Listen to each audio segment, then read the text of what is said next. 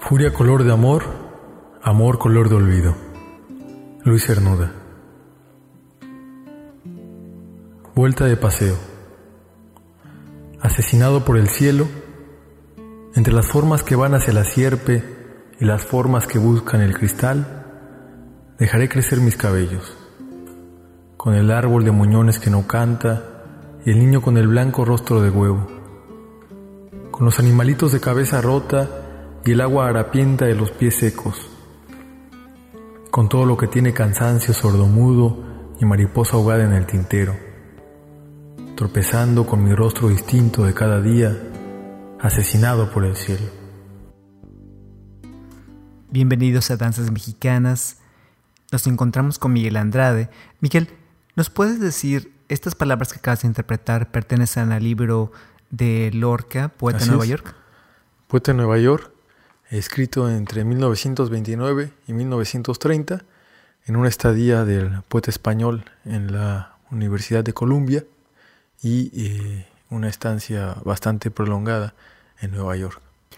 Este es el manuscrito que se pierde, eh, donde Lorca estuvo viajando, haciendo lecturas, leyendo sobre este manuscrito, pero no se publica hasta después. Esta es la versión final.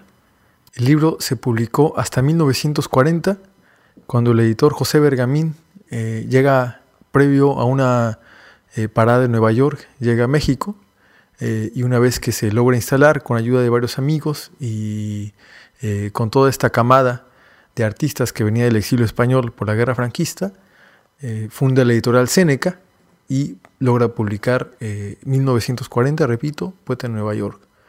Había habido eh, una oportunidad anterior que no logró concretarse eh, para una traducción al francés con el poeta Paul Eluard en París, pero no fue sino hasta 1940 que pudo ver a la luz Poeta en Nueva York es decir, casi 10 años después de que lo había escrito el autor.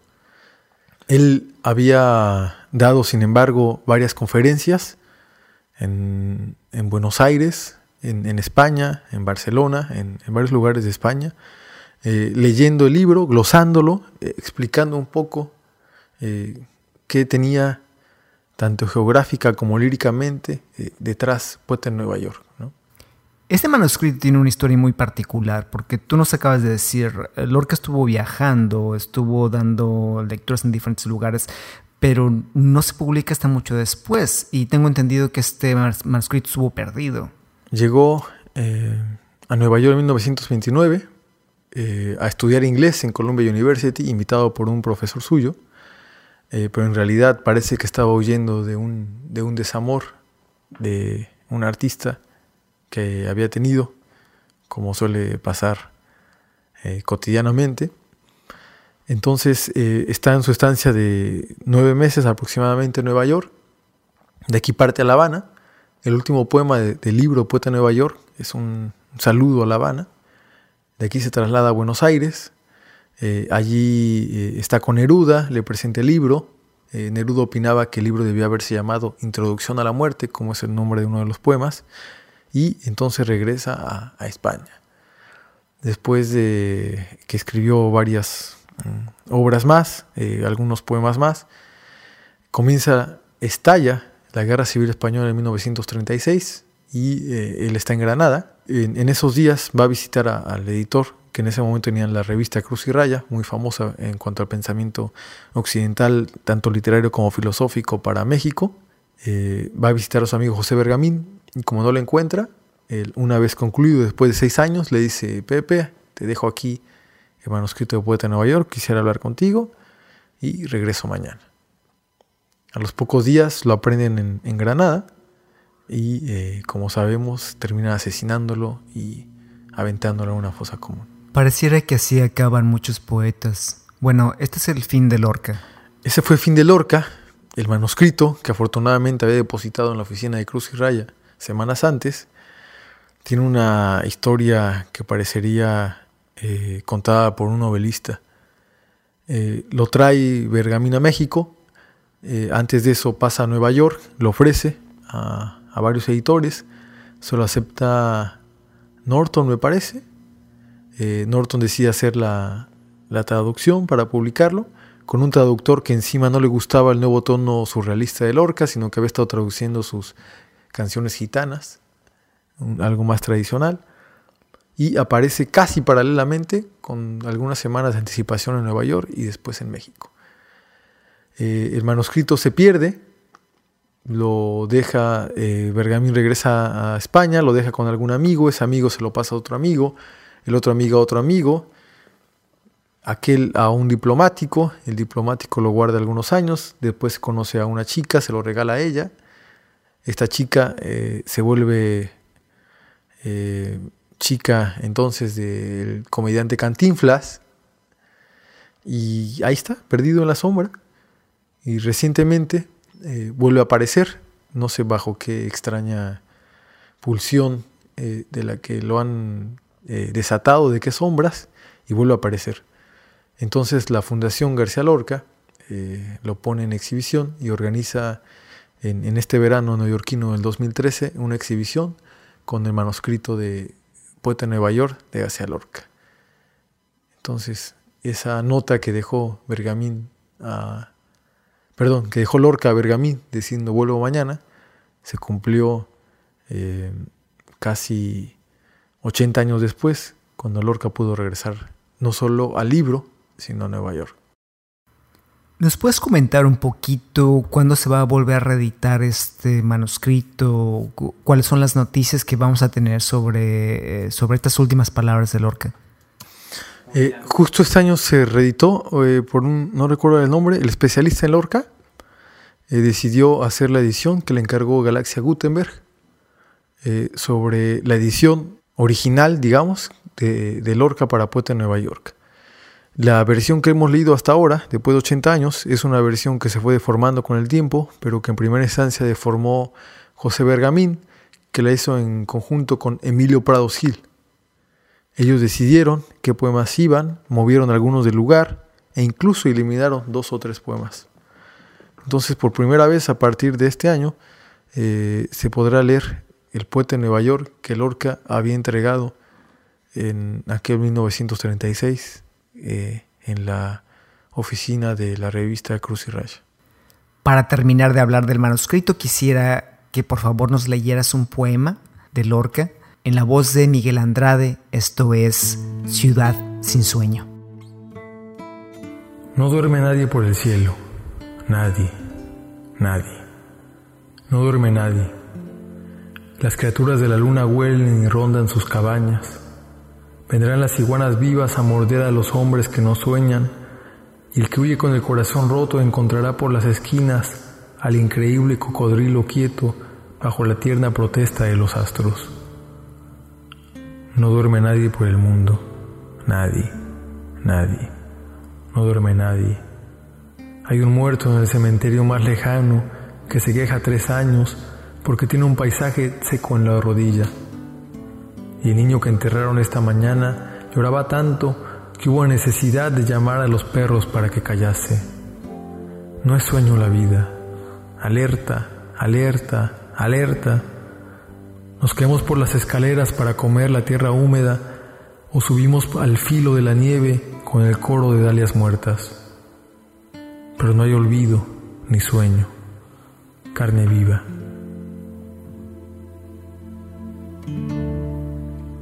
Los besos atan las bocas en una maraña de venas recientes, y al que le duele su dolor, le dolerá sin descanso, y al que teme la muerte, la llevará sobre sus hombros. Un día los caballos vivirán en las tabernas, las hormigas furiosas atacarán los cielos amarillos que se refugian en los ojos de las vacas. Otro día veremos la resurrección de las mariposas disecadas, y aún andando por un paisaje de esponjas grises y barcos mudos, veremos brillar nuestro niño y manar rosas de nuestra lengua. Alerta, alerta, alerta. A los que guardan todavía huellas de zarpa y aguacero. A aquel muchacho que llora porque no sabe la invención del puente. O a aquel muerto que ya no tiene más que la cabeza y un zapato Hay que llevarlos al muro donde iguanas y sierpes esperan, donde espera la dentadura del oso, donde espera la mano momificada del niño y la piel del camello se eriza con un violento escalofrío azul. No duerme nadie por el cielo. Nadie, nadie. No duerme nadie. Pero si alguien cierra los ojos, azotadlo, hijos míos, azotadlo. Hay un panorama de ojos abiertos y amargas llagas encendidas. No duerme nadie por el mundo. Nadie, nadie. Ya lo he dicho, no duerme nadie. Pero si alguien tiene por la noche exceso de musgo en las sienes, abrid los escotillones para que vea bajo la luna las copas falsas, el veneno y la calavera de los teatros.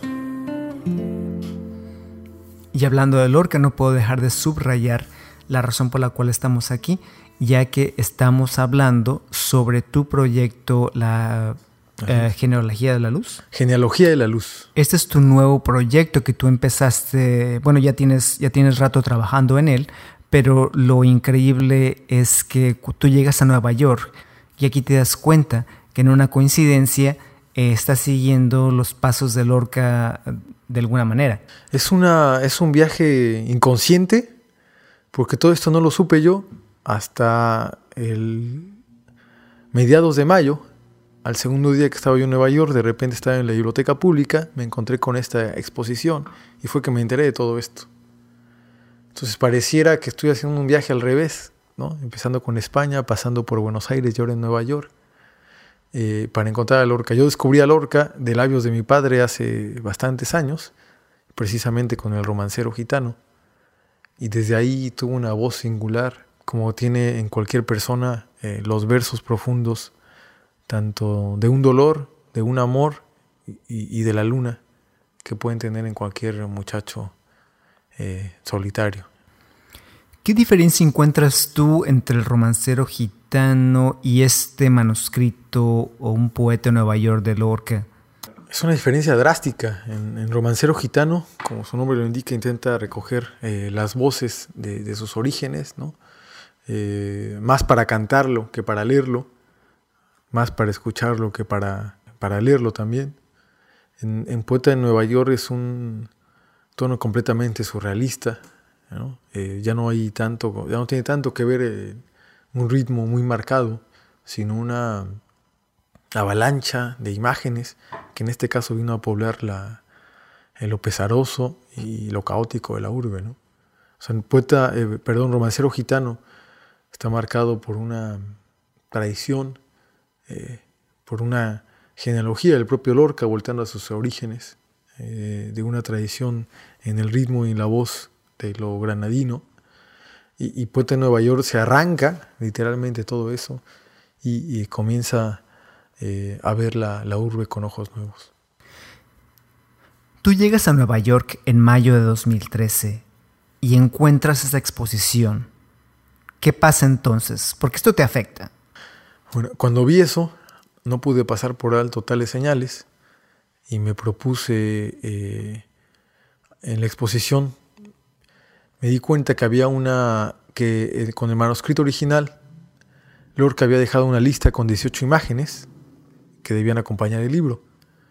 Al parecer las imágenes se perdieron porque a mí no las pudo tener en al momento final y lo que le pareció fácil fue incluir dos o tres autorretratos a lápiz que habría hecho eh, Lorca de sí mismo. Ante esta tragedia de las imágenes perdidas que me gustaría haber visto, me propuse eh, recopilarlas 80 eh, años después, eh, bajo la cámara y sobre todo tratando de encontrar sí los lugares, pero también el ritmo del, libro, ¿no? pesaroso, dramático, frenético, triste, con un, como un lamento muy a pero bajo otras vocales, ¿no? Bajo la indumentaria de otro idioma, bajo un dolor geográficamente lejano de su patria original.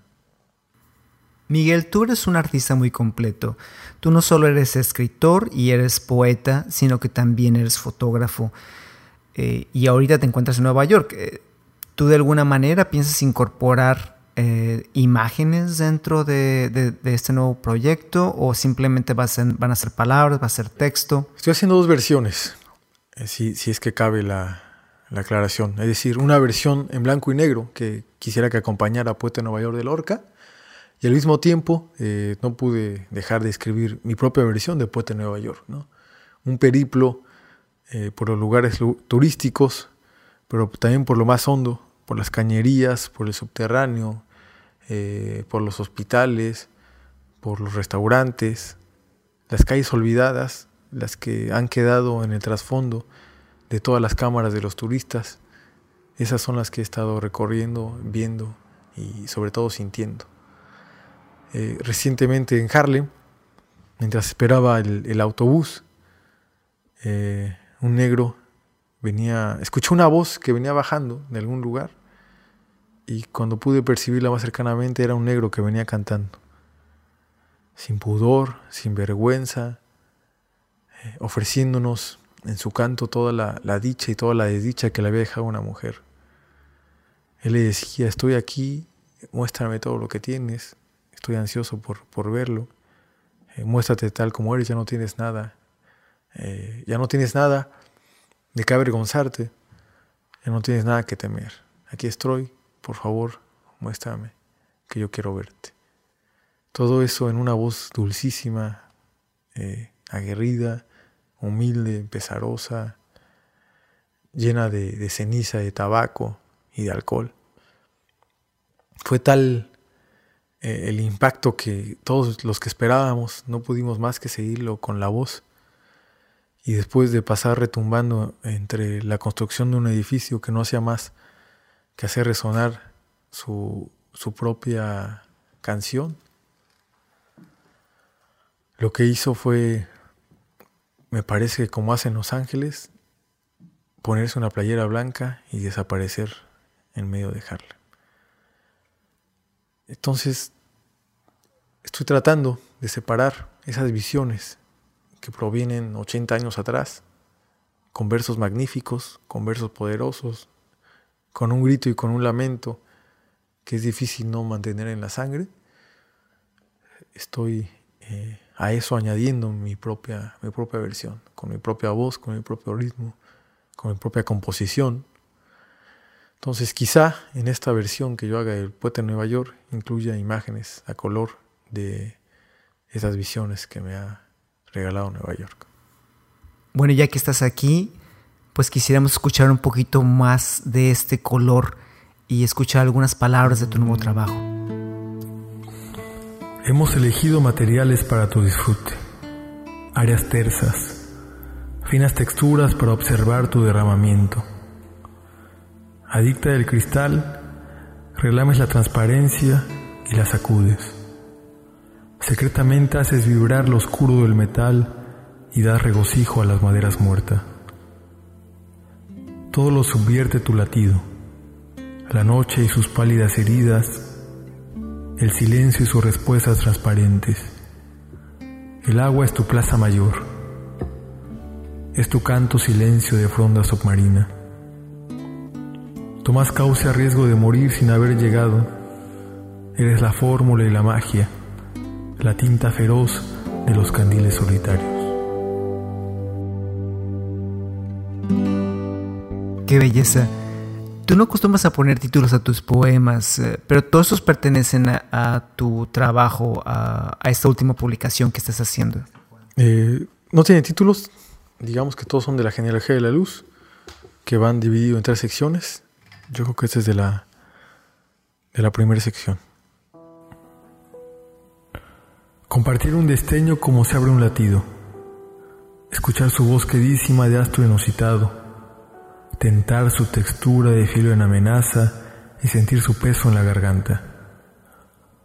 Aspas de infinito tiene la luz y las utiliza contra todo el orbe. La mujer que despierta y el niño que nace, los ancianos que caminan juntos hacia el umbral, están heridos de luz el joven sobre el cadalso, la niña en el altar, el loco sobre la mesa del sanatorio, todos asaltados por la luz. la garganta degollada, el hueso en el aire, la calavera de academia y el corazón descubierto, antes ciegos, ahora conocen la luz. Y se grita la sangre y grita el niño, bosteza la mujer y suspira el hombre. La calavera ríe y se enturbia la niña. Los ancianos desfallecen y estalla el corazón ante la suave, inmensa y total caricia de la luz. ¿Cómo nace este proyecto? ¿Cómo nace este concepto sobre la luz?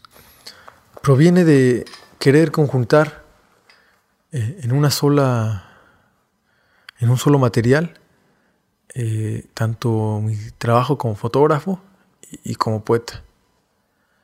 Eh, me parece que la luz es una cosa tan grandiosa y que le hemos perdido tanto el respeto eh, que merece una pausa y, un redescubrimiento. Entonces, en el ánimo de querer poner eh, una materia tan inmensa como es la luz, tanto en lenguaje verbal como visual, es como decido hacer esta genealogía, este regreso eh, hacia la luz. Y eh, es una paráfrasis del título de Nietzsche, de Genealogía de la Moral, y tiene mucho que ver con esta primera frase bíblica que dice, y se hizo la luz, y la luz se hizo. Hágase la luz, y la luz se hizo. Sé que tienes planes de publicar eh, este proyecto de forma física, pero me imagino que también la vas a tener uh, de forma digital.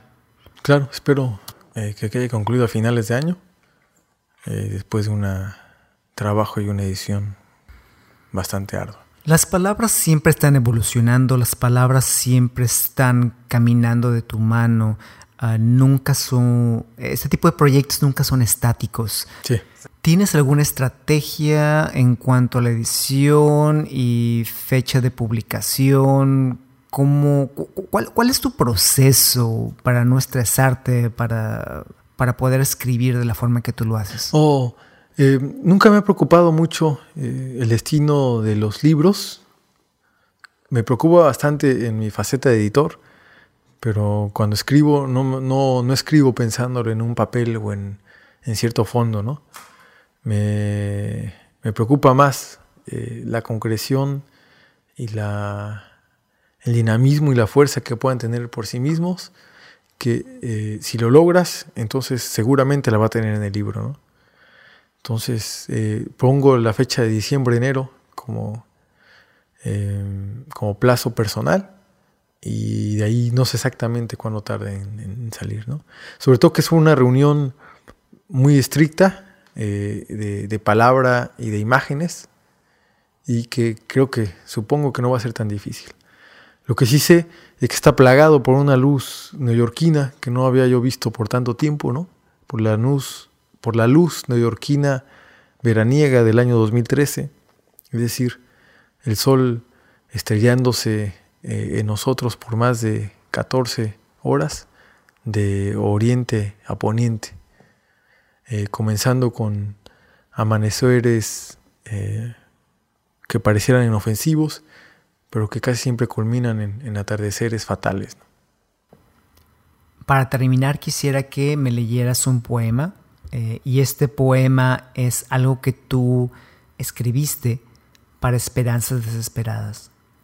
Esperanzas Desesperadas es un libro eh, que es una compilación de poemas y escritos uh, del grupo Los Lunes de mano a mano Mexican Culture Without Borders, que es una organización latina aquí en Nueva York que en colaboración con el New York Writers Coalition eh, publicó un libro que fue presentado en el consulado mexicano en el, a finales del 2013.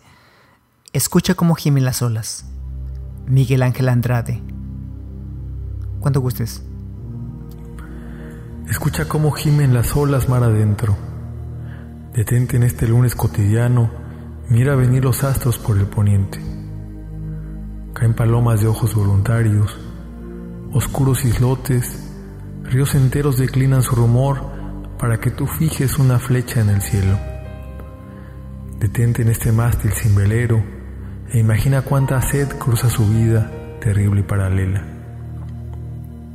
En la esquina de la tarde aparecen cartas capaces de hacer llorar a las más furiosas ballenas.